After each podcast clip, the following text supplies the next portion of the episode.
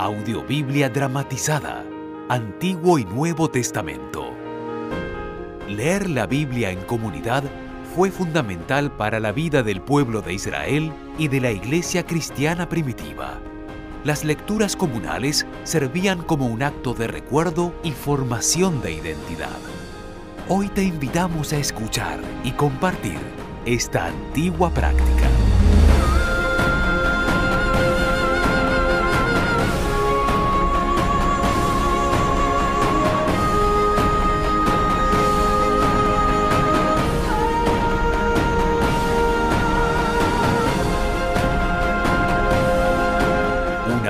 De la más alta calidad.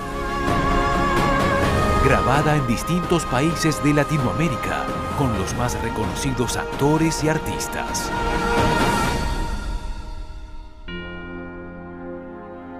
Audiobiblia dramatizada.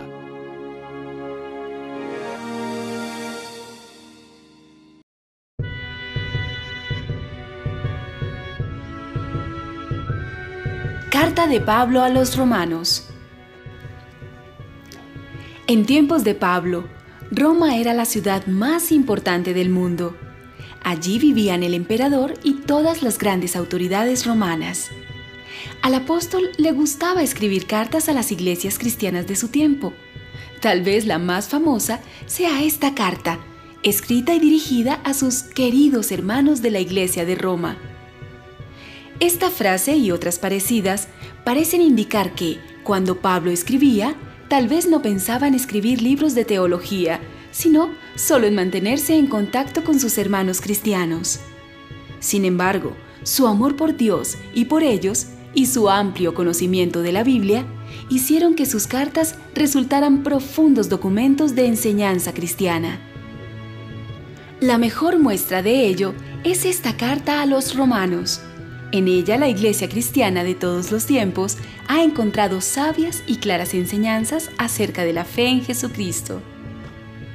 La más notable de ellas es que la buena noticia nos enseña que Dios acepta a los que creen en Jesús y que aquellos a quienes Dios ha aceptado y confían en Él vivirán para siempre.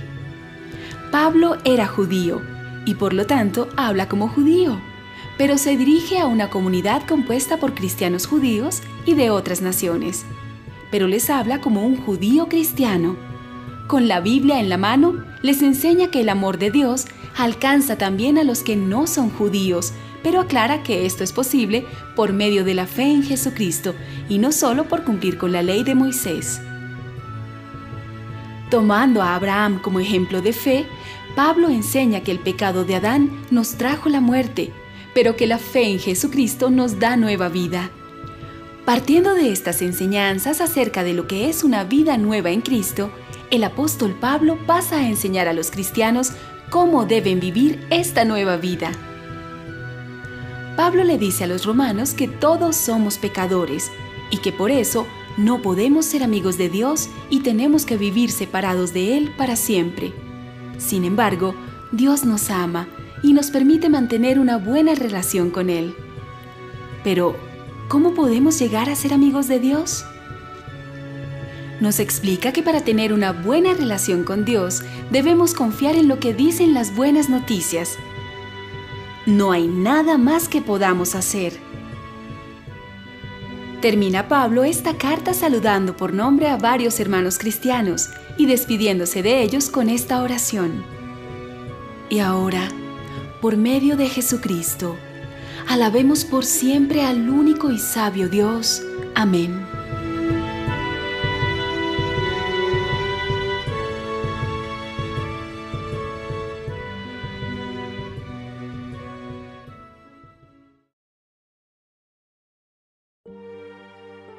Carta de Pablo a los Romanos capítulo 1 Pablo saluda a los hermanos en Roma. Queridos hermanos de la iglesia en Roma, yo soy servidor y apóstol de Jesucristo porque Dios me eligió para anunciar las buenas noticias que Él tiene para nosotros. Dios había prometido enviarnos a su Hijo. Así lo habían anunciado sus profetas en la Biblia. Esas buenas noticias nos dicen que su Hijo Jesucristo vino al mundo como descendiente del rey David. Jesucristo murió, pero Dios lo resucitó por el poder de su Espíritu y con eso demostró que Jesucristo es el poderoso Hijo de Dios.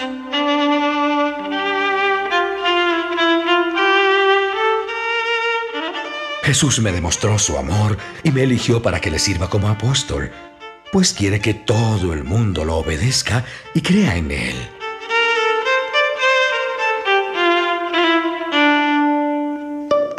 Ustedes que viven en Roma son algunos de los que han creído en Jesucristo. Dios los ama y los ha apartado para que sean parte de su pueblo. Le pido a Dios nuestro Padre y al Señor Jesucristo que también ellos les demuestren su amor y les den su paz.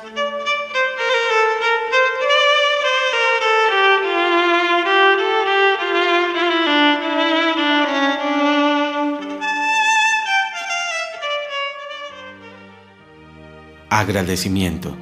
En primer lugar, doy gracias a mi Dios por cada uno de ustedes en nombre de Jesucristo. En todas partes se habla bien de ustedes y se sabe que confían en Dios y lo obedecen.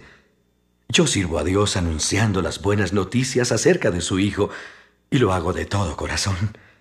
Dios es testigo de que siempre oro por ustedes y de que siempre le pido que me permita ir por fin a visitarlos si Él así lo quiere. Tengo muchos deseos de ir a verlos y darles ayuda espiritual. Así su confianza en Dios será permanente y podremos ayudarnos unos a otros gracias a la fuerza de esa confianza que tenemos en Dios. Hermanos en Cristo, quiero que sepan que muchas veces he tratado de ir a Roma para verlos, pero nunca ha faltado algo que me lo impida. Me gustaría ir allá para anunciar esta buena noticia, como ya lo he hecho en otros lugares, para que muchos crean en Jesús. Tengo que anunciar esta buena noticia a todo el mundo, no importa que sepan mucho o no sepan nada, ni que sean humildes o importantes. Por eso tengo tantos deseos de ir a Roma. La buena noticia es poderosa. No me da vergüenza anunciar esta buena noticia. Gracias al poder de Dios, todos los que la escuchan y creen en Jesús son salvados. No importa si son judíos o no lo son. La buena noticia nos enseña que Dios acepta a los que creen en Jesús. Como dice la Biblia, aquellos a quienes Dios ha aceptado y confían en Él, vivirán para siempre. Todos somos culpables. Pero hay gente malvada la cual no deja que otros conozcan la verdad acerca de Dios. Y Dios que vive en el cielo está muy enojado con ellos. Esa gente sabe todo lo que se puede saber acerca de Dios, pues Dios mismo se lo ha mostrado. Por medio de lo que Dios ha creado, todos podemos conocerlo y también podemos ver su poder. Así que esa gente no tiene excusa, pues saben de Dios, pero no lo respetan ni le dan las gracias. No piensan más que en hacer lo malo y en puras tonterías. Creen que lo saben todo, pero en realidad no saben nada. En vez de adorar al único y poderoso Dios que vive para siempre, adoran a ídolos que ellos mismos se han hecho. Ídolos con forma de seres humanos, mortales al fin y al cabo, o con forma de pájaros, de animales de cuatro patas y de serpientes. Por eso Dios los ha dejado hacer lo que quieran, y sus malos pensamientos los han llevado a hacer con sus cuerpos cosas vergonzosas. En vez de adorar al Dios verdadero, adoran a dioses falsos. Adoran las cosas que Dios ha creado en vez de adorar al Dios que las creó y que merece ser adorado por siempre. Amén. Por esa razón, Dios ha dejado que esa gente haga todo lo malo que quiera. Por ejemplo, entre ellos hay mujeres que no quieren tener relaciones sexuales con los hombres, sino con otras mujeres. Y también hay hombres que se comportan de la misma manera, pues no volvieron a tener relaciones sexuales con sus mujeres, sino que se dejaron dominar por sus deseos de tener relaciones con otros hombres. De este modo, hicieron cosas vergonzosas los unos con los otros y ahora sufren en carne propia el castigo que se buscaron. Como no han querido tener en cuenta a Dios, Dios los ha dejado hacer todo lo malo que su mente inútil los lleva a hacer. Son gente injusta, malvada y codiciosa. Son envidiosos, asesinos, peleadores, tramposos y chismosos. Hablan mal de los demás, odian a Dios, son insolentes y orgullosos y se creen muy importantes. Siempre están inventando nuevas maneras de hacer el mal y no obedecen a sus padres. No quieren entender la verdad, ni se puede confiar en ellos. No aman a nadie ni se compadecen de nadie. Dios ya lo ha dicho y ellos lo saben, que quienes hacen esto merecen la muerte.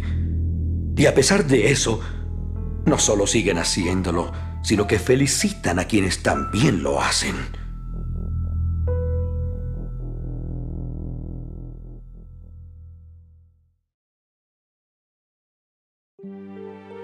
Carta de Pablo a los Romanos capítulo 2 Dios es justo. Cuando alguno de ustedes acusa a otro de hacer algo malo, se acusa a sí mismo, porque también hace lo mismo. Así que no tiene ninguna razón de acusar y juzgar a otro. Aunque todos sabemos que cuando Dios juzga a quienes hacen lo malo, los juzga correctamente. Si ustedes acusan y juzgan a los demás, pero hacen lo mismo que ellos, están muy equivocados y creen que Dios no los va a castigar. Dios es muy bueno y tiene mucha paciencia y soporta todo lo malo que ustedes hacen. Pero no vayan a pensar que lo que hacen no tiene importancia. Dios los trata con bondad para que se arrepientan de su maldad. Pero si insisten en desobedecerlo y no se arrepienten, harán que Dios les aumente el castigo. Llegará el día del juicio final cuando Dios juzgará a todos y muy enojado los castigará a ustedes. Porque Dios le dará a cada uno lo que se merece. A los que hicieron lo bueno con la esperanza de recibir de parte de Dios reconocimiento, honor y vida eterna, Dios los dejará vivir para siempre con Él. Pero a los egoístas y malvados y que no quieren hacer lo bueno, los castigará con todo su enojo. Todos los malvados serán castigados con dolor y sufrimiento. En primer lugar los judíos, pero también los que no son judíos. A los que hayan hecho el bien, Dios les dará un lugar muy especial, y también honor y paz en primer lugar a los judíos, pero también a los que no son judíos. Dios no tiene favoritos. Dios acepta a los que obedecen la ley de Moisés, pero rechaza a quienes solamente la escuchan y no la obedecen. Los que conocen la ley serán juzgados de acuerdo con esa misma ley. Los que no la conocen y pecan serán castigados aunque no conozcan esa ley. Porque los que no son judíos obedecen los mandatos de la ley de Dios aunque no la conozcan, pues ellos mismos saben qué es lo bueno y qué es lo malo. Es como si tuvieran la ley escrita en su mente. Su conducta así lo demuestra, pues cuando piensan en algo, ya saben si eso está bien o mal.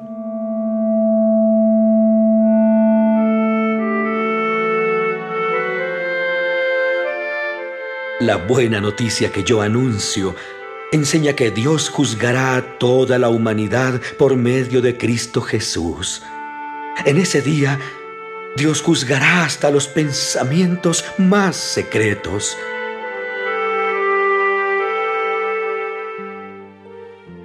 Los judíos y la ley. Algunos de ustedes dicen con orgullo que son judíos se sienten muy seguros porque tienen la ley de Moisés y están orgullosos de su Dios.